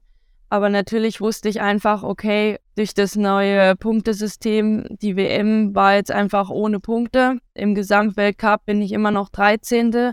Und genau das gilt oder hat es einfach zu dem Zeitpunkt gegolten zu verteidigen. Ich wusste, es gibt noch Ziele, die ich hatte. Natürlich sind ein paar Ziele zerplatzt. Ich stehe zwar immer noch mit einer Silbermedaille von der WM da, aber ich möchte auf jeden Fall mein Ziel unter den Top 15 im Gesamtweltcup erreichen. Und genau so bin ich dann auch ans, ja, in die Rennen gestartet. Und es sieht ja auch immer so aus, dass das letzte Trimester dir sehr gut liegt. Du bist zumindest immer gut in Form äh, die letzten drei Jahre.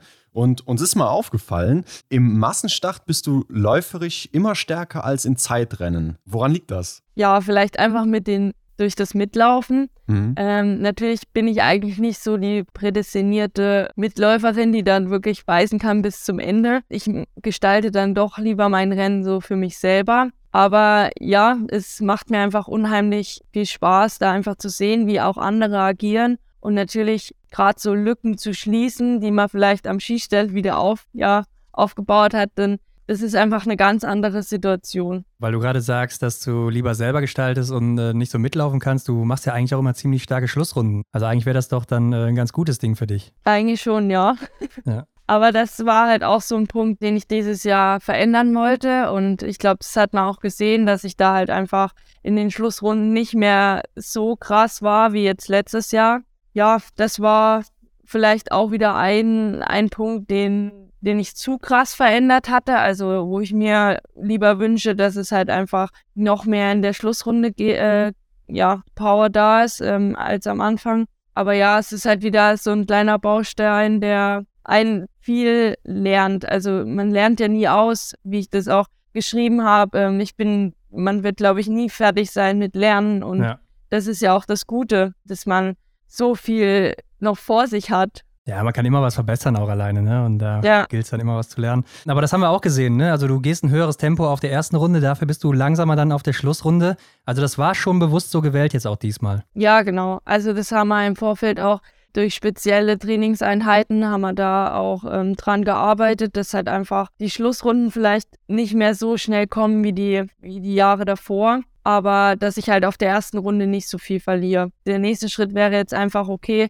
die ersten Runden passen und jetzt gehe ich wieder an die Schlussrunde ran. Mhm. Aber da muss man halt einfach schauen, äh, wie man das gestaltet. Gut, Vanessa, wie fällt denn jetzt dein eigenes Saisonfazit bzw. die Bilanz aus? Das ist eine sehr gute Frage. Also natürlich ist es halt auch einfach, ja, man geht aus der Saison mit ganz anderen Gefühlen. Auf der einen Seite stehe ich halt trotzdem mit einer Silbermedaille da und bin halt einfach zwölf beste Biathletin auf der Welt, was mich enorm stolz macht. Aber es ist halt irgendwie ein anderes Gefühl als der letzten Saison. Also letzte Saison konnte ich meine Augen gar nicht von meiner Medaille abtun. Ich musste die ganze Zeit, ich konnte es gar nicht fassen, dass ich da von Olympia eine Medaille mit nach Hause gebracht habe. Und dieses Jahr ist es irgendwie, ich will nicht sagen selbstverständlich, diese Medaille da zu haben, aber es ist halt einfach so okay, man hatte noch mehr Ziele und die wurden einfach nicht erreicht und man weiß, okay, das ist alles schön und gut, was und ich bin auch enorm stolz auf meine Leistung. Aber es gibt halt trotzdem noch so, so viele Baustellen, die im Vorfeld nicht richtig gelaufen sind. Und vielleicht wäre es dann anders ausgegangen. Aber ja, hätte, hätte Fahrradkette, mhm. man weiß ja. es nicht. Das ist meine aktuelle Leistung gewesen. Und ähm, an den Baustellen gilt es jetzt halt einfach zu arbeiten, um da halt einfach vielleicht wieder mit einem anderen Gefühl von Stolz auf die Saison zurückblicken zu können. Und ich erinnere mich, letztes Mal hast du uns auch erzählt, so in Oslo, boah, da warst du mental platt ähm, nach der ersten Weltcup-Saison, die du komplett mitbestreitet hast. Es war auch so irgendwie eine, eine ewige Reise, so hast du es, glaube ich, ausgedrückt, ne, dass es einfach unglaublich lange angefühlt hat. Wie hast du das diesmal wahrgenommen? Es war schon anders. Also man wusste einfach, wie, wie sich so eine Weltcup-Saison gestaltet. Dann hatten wir ja beispielsweise die Sophia Schneider, sage ich mal, neu im Team, die dann auch ihre erste komplette Weltcup-Saison bestritten hat. Und ich habe dann auch oft mit ihr gesprochen und für sie war es dann halt das gleiche Gefühl wie bei mir letztes Jahr das war dann für mich schon auch ein bisschen anders, weil ich das einfach schon alles miterlebt hatte und wusste, okay, jetzt ist halt einfach wieder dieser Dreierblock, dann der nächste Dreierblock, dann die Heim-WM und dann halt wieder ein Dreierblock. Also dann ist es halt schon, wenn man das schon mal so durchgespielt hat, das Game, sage ich mal, dann ja. weiß man einfach Bescheid. Also ja. es wird leichter. Es wird schon leichter, ja. Ja, das ist ja schon mal ein gutes Zeichen. Vielleicht wird es dann nächstes Jahr noch leichter oder von Jahr zu Jahr. Ne? Dann irgendwann vergeht es wie im Flug oder macht einfach Spaß alles. Aber eingangs habe ich ja gesagt, ne, das war jetzt von dir irgendwie dieser Weg von der Newcomerin zur festen Größe im Team. Und du hast auch schon gesagt, ja, die, die Leute um einen herum, so, die erwarten mehr von einem, du erwartest mehr von dir. Aber hast du das auch gemerkt in jedem Rennen, dass du einfach jedes Mal von dir mehr erwartet hast als noch im letzten Winter? Also ist das auch jedes Mal wieder so eine Art Druck, die auf einen einprasselt? Ja, natürlich merkt man das. Gerade so, wenn ihr mich dann gefragt habt, beispielsweise, ob ich halt zufrieden war mit meinem ersten Trimester, dann hat man natürlich, und vielleicht liegt es aber auch in meiner Natur, dass ich halt äh, allgemein ein sehr kritischer Mensch mit mir bin und das sagt ja auch, oder sagen viele in meinem Umfeld, dass ich halt auch einfach mal zufrieden sein muss mit dem, was ich da erreicht habe und dass ich halt auch einfach schauen muss, ja, was ich schon erreicht habe, das war ja auch so ein Punkt, wo ich dann bei der WM da saß und natürlich mit Tränen komplett äh, übermannt war, aber auf der anderen Seite dann immer die Leute zu mir gesagt haben, hey Vanessa, du bist deshalb kein schlechterer Mensch, nur weil du jetzt äh, vielleicht mal das eine Rennen bei der WM verhauen hast. Es gibt noch so viele Chancen und schau doch mal zurück, was du schon alles erreicht hast. Aber es ist halt dann trotzdem immer so die Vanessa in mir, die dann sagt, ah, das hätte ja. trotzdem besser laufen müssen. ähm, ja. Und ich muss es dann halt auch einfach schneller vielleicht akzeptieren, dass das Rennen jetzt rum ist und dass es die nächste Chance auf mich wartet. Ja, aber da gilt es halt auch noch so, so viel zu lernen. Und ich habe dann halt auch einfach gemerkt, dass gerade so, wie ihr vorhin gesagt habt, in Kontiolach, die waren meine Rennen durchweg gut. Da war der, ich weiß gar nicht, zwölfte und achte Platz, glaube ich. Aber das war halt einfach für die Außenstehenden trotzdem nicht genug. Also für mich war es in dem Moment schon gut, weil ich wusste, hey, ähm, ich bin Top 15 äh, konstant mit dabei. Aber die Außenstehenden haben halt trotzdem wieder, ah, naja, ähm, selbst auf die festen Größen kann man nicht bauen, so ungefähr. Hat ja. man dann wieder in den Medien gelesen. Und da denke ich mir so, okay, hey, ich bin halt immer noch die Jüngste im Team. Es ja. sind vielleicht Anna Weidel und Sophia Schneider neu dazugekommen, die aber trotzdem älter sind und Natürlich habe ich letztes Jahr so eine Bombensaison hingelegt, was jetzt aber nicht heißt, dass ich da auf einmal jedes Mal auf dem Podest stehe. Und das war dann schon auch ein Lernprozess für mich, der halt einfach neu war, den man halt auch einfach annehmen muss. Natürlich will man sich dann halt immer nicht so vergleichen mit den, mit den anderen. Hey, wie war das jetzt bei Sophia? Ist sie schneller in den Weltcup äh, reingekommen als ich oder nicht? das spielt für mich allgemein, glaube ich, nicht so die, oder spielt halt einfach keine Rolle, weil ich will mich nur mit mir selber vergleichen. Ich will halt einfach was haben, woran ich arbeiten kann, äh, wo ich weiß, okay, hier war Vanessa jetzt noch nicht so gut und da kann sie besser werden. Also für mich geht es halt einfach tagtäglich, mich zu verbessern das habe ich bei manchen Baustellen geschafft, aber bei manchen war ich einfach sehr, sehr unzufrieden. Es gibt halt immer wieder genug Chancen im Biathlon, was halt auch das Schöne am Biathlon ist. Es gibt genug Teildisziplinen, wo man einfach abliefern muss, was halt auch einfach so spannend macht. Und jetzt kommt eine neue Saison und ich bin halt einfach hoch motiviert, da wieder anzugreifen. Und es gibt genug Baustellen, was, was auch gut ist. Dann wird es nicht langweilig und ja. Ist auf jeden Fall eine gute Einstellung, ähm, immer wieder ja, das Neue erreichen zu wollen, ne? keine Frage. Du hast ja auch eben ähm, kurz die Feedbacks angesprochen von den Fans, vom Umfeld. Und da gibt es ja auch solche, die dann eher negativ behaftet sind, die ja einfach mit deinen Leistungen nicht zufrieden sind. Da hast du zum Beispiel während der Saison auch so einen Haterbrief bekommen, den du dann zerschreddert hast. Was hat es denn damit auf sich gehabt? Ja, ich habe natürlich während der WM oder auch nach der WM sehr viele Nachrichten erhalten, die positiv waren. Mhm. Also vielleicht auch die Mehrzahl positiv als negativ. Aber natürlich, wenn dann, sage ich mal, vier negative Nachrichten dabei sind und dann halt aber auch noch so ein Knaller wie dieser Brief, der halt einfach anonym in meinem Briefkasten lag, ähm, ja. dann musste ich das auch, auch einfach mal, ja, mit den Leuten da draußen teilen, mit was wir uns eigentlich auch auseinandersetzen müssen. Also natürlich muss ich nicht, ich könnte den Brief auch gleich nehmen und äh, überhaupt nicht durchlesen, aber es ist dann halt auch einfach wieder so lustig, weil man sich ja. denkt, okay, hey, ich gebe jeden Tag mein Bestes, ich versuche alles aus mir rauszuholen und du hast dann noch solche Tipps für mich wie Porridge essen. Also da geht es ja schon irgendwie los bei diesen Rechtschreibfehlern und mhm. ja dann habe ich einfach gedacht, okay, das muss ich jetzt mal teilen. Und es hat mich dann auch bestätigt in meinen ganzen Reaktionen. Ich glaube, ich hatte noch nie eine Story, die so viel äh, ja, Kommentare hatte. also es war ähm, ja sehr amüsant. Okay, ich merke schon, dann ist das Ganze auch ja, ein Stück weit jetzt keine Unterhaltung, aber du lässt es gar nicht so sehr an dich ran, sondern nimmst es, so wie du gerade gesagt hast, sehr amüsant auf und äh, belächelst das Ganze, statt da vielleicht so drüber nachzudenken? Ja, also natürlich gibt es auch Nachrichten, die halt äh, wirklich unter der Gürtellinie sind, wo man sich dann auch denkt, okay, das muss jetzt vielleicht nicht sein. Aber wie ich schon gesagt habe, es gibt halt so, so, so, so, so, so viele Nachrichten, die halt einfach positiv sind. Und man pickt sich halt wirklich nur die zwei, drei raus, die halt negativ sind, aber eigentlich, ja, gibt es da draußen so, so viele liebe Menschen, die halt einfach äh, mhm. nette Zeilen für dich schreiben. Und ähm, ich glaube, das sollte dann halt einfach im Vordergrund ste stehen und nicht so ein Brief, wo halt, keine Ahnung, tausende Rechtschreibfehler drin sind und der einen vielleicht meint zu kennen, aber einen nicht kennt. Ja, das stimmt. Ne? Ich meine, wir kriegen natürlich auch immer mehr Kommentare unter unseren Bildern und da wird natürlich dann auch oft gesagt, ja, die müsste mal mehr hier und das trainieren, laufen trainieren oder so, damit die schneller ist. Also jetzt nicht auf dich bezogen, ne, sondern jetzt auf irgendwen.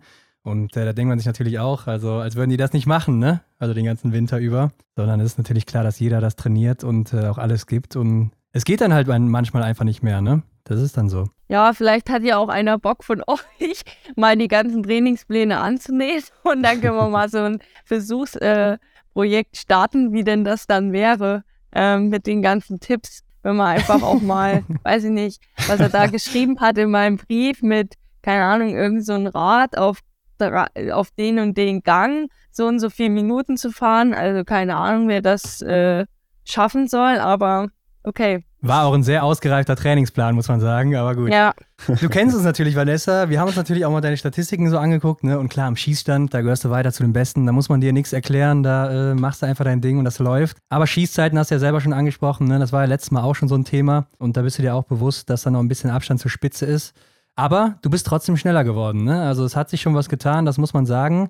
Und wie hast du es denn geschafft, jetzt da schon schneller zu werden? Ja, man legt natürlich jedes Jahr ein paar Stunden mehr drauf. Das war natürlich so ein Mango, wo wir gesagt haben, okay, wir müssen jetzt einfach schauen, wie wir es halt einfach steigern können. Man kann jetzt nicht einfach das Doppelte trainieren und äh, zack, bumm, äh, werde ich da Weltmeisterin. Das ja. funktioniert nicht so einfach. Ja. Schön wäre es, wenn es so funktionieren würde. Aber ähm, ja, man muss ja schon bewusst an die Sache rangehen. Und wie ich auch schon gesagt habe, es war ein Schritt war halt einfach zu sagen, okay, ich mag meine ersten Runden viel schneller gestalten und dann hinten rausschauen, was halt noch übrig bleibt. So sowas war dann einfach der, der Schlüssel, sage ich mal, damit ich ein bisschen schneller werde.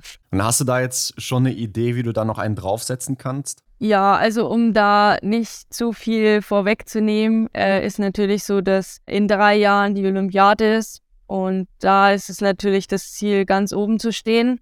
Oder mein persönliches Ziel ist natürlich, ganz oben zu stehen. In dem Verlauf über die nächsten drei Jahre bin ich einfach bereit, alles zu geben. Und dazu zählt aber auch zu wissen, wo sein oder wo das Maximum ist. Und das habe ich für mich einfach noch nicht rausgefunden. Und ich bin einfach bereit, diese Saison zu akzeptieren, okay, ähm, ich will herausfinden, wo ist mein Maximum an Trainingsstunden mhm. und ähm, will meinen Trainingsaufbau so gestalten, okay, ich setze halt einfach noch mal einen drauf zu den letzten zwei Jahren. Vielleicht funktioniert es, vielleicht nicht aber ich bin da bereit, den Weg zu gehen und habe das jetzt auch ja abgesprochen mit den Trainern, dass das so sein wird und darauf fokussiere ich mich jetzt. Und das ist natürlich dann auch so ein Faktor, wo man sagt, okay, wenn man mehr Trainingsstunden hat, dann ist man vielleicht auch drei Wochenenden hintereinander konkurrenzfähig und hat halt einfach das Stehvermögen und kann sagen, okay, am dritten Wochenende ist meine Laufzeit auch noch konkurrenzfähig. Schön, dass du jetzt gerade die Trainer ansprichst. Es war ja jetzt auch das erste Jahr mit Sverre Olsby-Reuseland. Inwiefern hat er dich denn jetzt schon weitergebracht? Ja, man muss halt sagen, dass er gerade so im technischen Bereich äh, uns viel beigebracht hat, ähm, sei es im Schießen, sei es im Laufen. Da ist natürlich so ein, oder es sind ganz, ganz viele Punkte, die er da einfach uns auch von den Norwegern gelernt hat. Im Schießen, glaube ich, denken wir viel zu kompliziert, wir Deutschen. Ähm, er hat uns dann die einfache Variante gezeigt, einfach mal zu machen, äh, ohne da viel drumherum. Äh, man muss nicht immer schnurstracks jeden Tag das Gleiche machen, sondern es gibt so viele unterschiedliche Programme, auch im Schießen. Ja, und im Läuferischen auch. Also ich muss sagen, Natürlich ähm, habe ich vor zwei Jahren damit angefangen, äh, mich im Läuferischen, gerade in der Lauftechnik, zu steigern. Ähm, das ist mir, sage ich mal, man kann es immer schön mit Runden vergleichen. Also letztes Jahr ist es mir vielleicht bei dem Rennen mal zwei Runden gelungen, äh, im Großteil aber nur eine Runde. Und ähm, dieses Jahr habe ich dann schon gemerkt, okay, ich habe halt auch das Stehvermögen und kann mehrere Runden meine Technik so durchziehen, wie ich es erlernt habe. Und gerade Technik ist einfach ein Prozess, den man über mehrere Jahre hat. Gerade wenn man, sage ich mal, von klein auf eine Technik erlernt hat, die vielleicht nicht optimal ist, dann wird man die jetzt innerhalb von zwei Monaten nicht rauskriegen. Da muss man halt einfach jahrelang dranbleiben. Dadurch, dass ich noch hoffentlich einige Jahre im Biathlon vor mir habe, ähm, ja, kann ich auch das äh, noch erlernen. Ja, mach uns doch nicht so eine Angst hier an der Stelle.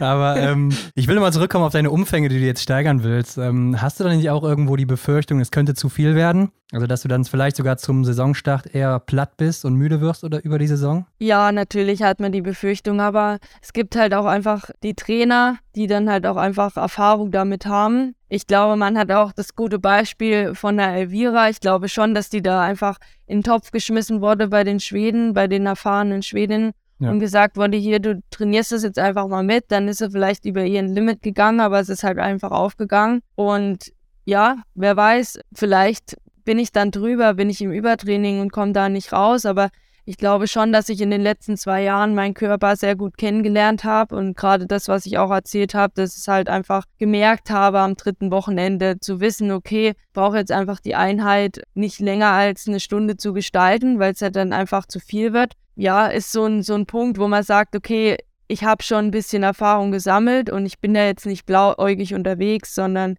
ich weiß ja, wo ungefähr das Limit ist. Aber natürlich geht man auch immer so ein bisschen raus, so, ah, naja, ähm, sechs Durchgänge reichen heute. Nee, dann macht man halt auch einfach mal einen siebten, wenn halt äh, vielleicht gerade nicht so gut geht ja. oder man auch einfach blau ist. Aber das gilt es halt auch einfach rauszufinden mit den Trainern. Was ist die, was ist das richtige Maximum? Ja klar, wenn es zu viel ist, dann hast du noch zwei Jahre Zeit, ne, bis Olympia das auszubügeln wieder. genau. Aber Schießzeiten, das war jetzt auch so ein Ding, ne? Wie gesagt, du hast dich verbessert da auf jeden Fall, aber die Lücke ist noch groß. Wie kannst du denn da jetzt noch schneller werden? Was machst du da dafür? Ja, also da will ich auch nicht vorweggreifen, aber wir haben natürlich jetzt Erik Lesser an der Ah. Seite in Oberhof ja. und aber auch im DSV, Mhm. dass er sich so ein bisschen mehr um die Schießzeiten kümmern soll. Ich hoffe natürlich, dass er das auch hinkriegt bei mir. nee, also ich weiß schon auch selber, dass ich da viel, ja, einfach an selber arbeiten muss, ähm, einfach die Trockenabläufe unheimlich wichtig sind, dass ich da einfach immer schnell in, in, in die Position komme, in Anschlag äh, komme. Und das ist zum Beispiel so ein Punkt. Ähm, natürlich denkt man da immer so, okay, man muss halt einfach die Schüsse schneller schießen, aber das ist überhaupt gar nicht mein Problem. Mein Problem ist mehr, ähm, ich stehe schnell im Anschlag, aber der erste Schuss kommt halt einfach nicht konsequent schnell genug, weil vielleicht auch einfach diese Angst vor einem Fehler noch zu hoch ist und ich den dann einfach genauer machen will, weil nämlich eigentlich ist meine Zeit zwischen den Schüssen total akzeptabel. Mhm. Aber ja, da gibt es natürlich auch im Vorfeld ähm, Sachen, die man dann besprechen muss, wie man daran geht. Vielleicht, dass man da auch einfach ganz, ganz viele Punkte hat, wo man sagt, okay, als erstes gehen wir an das ran, damit das besser wird. Und wenn das besser geworden ist, dann können wir den nächsten Schritt gehen. Aber es ist auf jeden Fall auf meiner Agenda und ähm, ganz groß geschrieben. Okay, okay. Ja, dann sind wir mal gespannt, wie das ausgeht. Dann lass uns nach vorne blicken, Vanessa. Äh, Letztes Mal hast du uns auch gesagt, du willst den Sieg knacken. Ne? Das hat jetzt leider nicht funktioniert, aber was soll es diesmal sein? Also hast du schon was im Blick? Ja, es wäre natürlich total cool, einfach mal ganz oben auf dem Siegerpodest zu stehen. Ähm, ich habe letztens meine Medaillen ausgepackt von der, von der Weltcup-Saison jetzt und das irgendwie liegt nur Silber und Bronze. äh, da will irgendwie, glaube ich, auch noch Gold in die Mitte. Ja. Und ja, das ist einfach schon so mein Ziel, wo ich sage, okay, einfach mal an einem Tag die schnellste und beste Biathletin zu sein, das ist schon so ein Ziel. Und im Gesamtweltcup irgendeine Position im Kopf oder sowas? Oder eine Verbesserung in irgendeine Richtung? Ja, also ich hoffe jetzt nicht, dass jedes Jahr dann ähm, so weitergeht mit einer. Verbesserung, weil dann bin ich vielleicht, keine Ahnung, in zehn Jahren ganz oben. So es vielleicht Musst du nicht. noch lange aber, mitmachen, ja. ja, nee, natürlich will man die Top 10 dann schon mal angreifen. Also ich meine, ich bin jetzt 13. letztes Jahr und 12. dieses Jahr gewesen und es ist auf jeden Fall mein Ziel, da konstant wieder meine Leistung zu bringen und dann sind, glaube ich, die Top 10 ähm, total, ja, realistisch. Und du hast jetzt gerade eben noch Erik Lesser und Oberhof angesprochen. Du hast uns aber auch erzählt, du pendelst ja zwischen Oberhof und Ruhpolding. Ist es jetzt immer noch so oder hat sich da was geändert? Nee, also seit letztem Jahr mache ich ja das nicht mehr und ähm, das werde ich auch dieses Jahr nicht mehr machen. Mhm. Ähm, ich werde meinen mein Trainingsstandort komplett auf Oberhof fokussieren Okay. und werde dann nur die Lehrgänge, ja, mich, der, mich dem Team anschließen. Okay, und was geht so im Sommer bei dir? Also jetzt stehen ja dann bald, wobei bald ist übertrieben gesagt, in ein paar Monaten die Sommerevents an. Ähm, hast du da irgendwelche konkreten Pläne schon? Also konkreten Pläne nicht, da ich auch noch nicht den Lehrgangsplan so richtig habe. Ähm, das spielt natürlich auch immer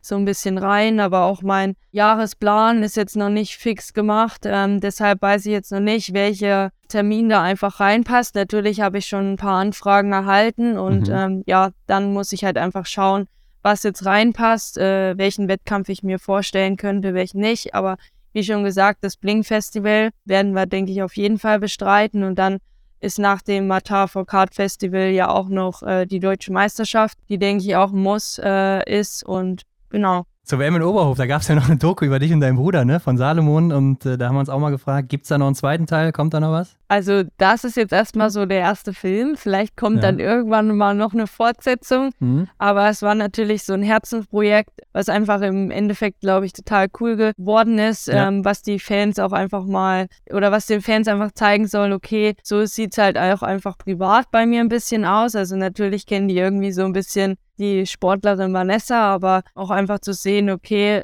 so und so viel fahre ich nach Hause und so und so nah bin ich doch meiner Familie, vielleicht oder ist vielleicht interessant für den einen oder anderen. Ja, auf jeden Fall. Wie sah denn da die Zusammenarbeit aus? Also hast du da einfach trainiert und wurdest gefilmt oder musst du dann zehnmal den Bergs da hochlaufen, damit du den perfekten Shot am Ende hast? Oder wie war das? Also ich muss echt sagen, das war, ich habe jetzt schon einige ähm, Mhm. Videos da drehen müssen für irgendwelche Plattformen, sage ich mal. Ja. Und das war wirklich das Unkomplizierteste. Mhm. Ah, also ich musste wirklich, ich habe gar nichts gemacht. Ich habe einfach nur mein Training gemacht. Ähm, ich habe einfach nur das gemacht, was ich tagtäglich mache. Und die haben dann einfach geschaut, wie es reinpasst. Ich muss dann nicht irgendwie verkrampft vor der Kamera stehen und jetzt das zum zehntausendsten Mal wiederholen, sondern sie haben einfach das genommen, wie es halt einfach so war. Und ja, muss man halt sagen, einmal Arbeit mit Profis. Ja, okay, aber ich meine, das merkt man auf jeden Fall auch. Und äh, abschließend äh, noch gerade die Frage, jetzt mir wieder eingefallen. Du bist natürlich gesetzt für den Kader schon, oder? Also mit Platz 12 im Gesamtweltcup muss man sich da keine Sorgen machen. Für den äh, A-Kader. ja, also Ja. ich, ich hoffe es doch mal. Ja, okay. Aber ja, ich gehe davon aus, ja. Ja, gut. Sehr gut. Vanessa, dann sind wir auch wieder durch und danken dir mal wieder für deine Zeit und sag unseren Zuhörenden auch gerne noch, wo können sie dir folgen, wo können sie dich finden? Eigentlich nur auf Instagram. Bahn.savgt. Aber hast du einen blauen Haken mittlerweile? Nee, mittlerweile Immer noch nicht. Hm, Nein. wird Zeit. Musst du Ja, beantragen, ne? Zeit. Musst du beantragen. Ja, aber die Zeit, die Zeit. Ich okay. muss äh, trainieren, trainieren und blauer Haken, das ist einfach nicht auf meiner Prioritätenliste. Okay. Ja, aber vielleicht findet man dich sonst auch, wenn man Vanessa Vogt eingibt, könnte ich mir vorstellen. Ja, das findet man auch, ja. Okay, ja, vielen Dank und Vanessa, hoffentlich bis nächstes Jahr. Wir wünschen dir alles Gute, viel Erfolg und hoffentlich knackst du mal den Sieg dann, ne? Vielen, vielen Dank euch. Alles klar. Bis dann. Ja, Henrik, da bin ich doch mal gespannt, ob dieser Ansatz funktionieren wird, dass sie jetzt einfach mehr trainiert oder mal an ihre Grenzen wirklich geht, da noch einen draufsetzt. Kann funktionieren, ne? Also viel Mhm. hilft viel, sagen ja auch einige bekannte YouTuber oder so.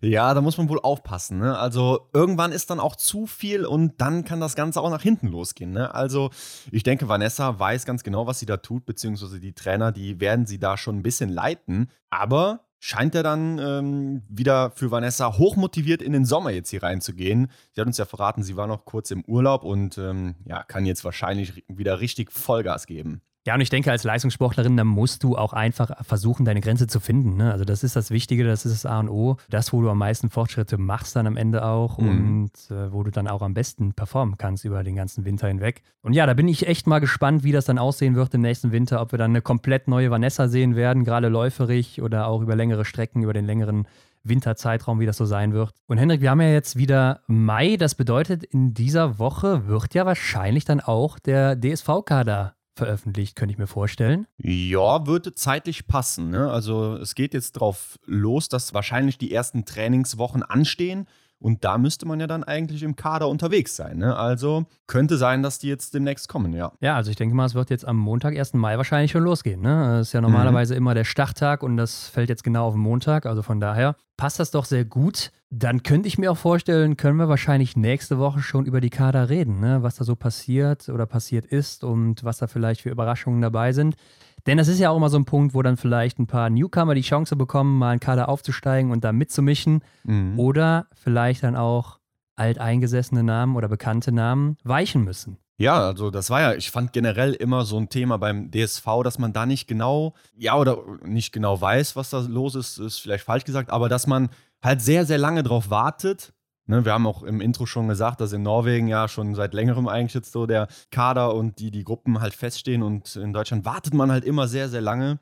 Ja, mal schauen, ob uns da irgendwas überrascht. Vielleicht ist auch alles beim Alten. Kein Plan. Mal schauen. Ja, aber ich denke, Vanessa, die wird auf jeden Fall schon gesetzt sein, auch für den Weltcup-Start. Also Wär, ganz ehrlich, wäre komisch, wenn nicht, oder? ja, das denke ich eben auch, Hendrik. Aber wer darüber hinaus gesetzt ist, das bleibt natürlich offen. Mhm. Also Leute, vergesst nicht, ähm, gerne noch eure Meinung zu der Umfrage oder was auch immer vom Intro bringen. Schreibt uns auch gerne immer wieder das Feedback oder was auch immer ihr sehen, hören wollt, unter das Folgenbild oder gerne auch privat bei Instagram oder per Mail, wie auch immer ihr wollt. Alle Hinweise zu Vanessa und zu uns findet ihr auch immer nochmal in den Show Notes. Abonniert die Glocke, Leute, lasst fünf Sterne da, damit ihr keine Folge mehr verpasst. Teilt das überall mit all euren Freunden. Und dann sind wir, Hendrik, ja in der nächsten Woche schon wieder zurück mit dem nächsten Gast. Hm, ich bin gerade aber überlegen, wo es hingeht. Ähm, auf jeden Fall außerhalb von Deutschland sind wir unterwegs. Das ist ein Mann. Ja, würde ich schon sagen. Also da gibt es, glaube ich, keine Zweifel, dass das ein Mann ist.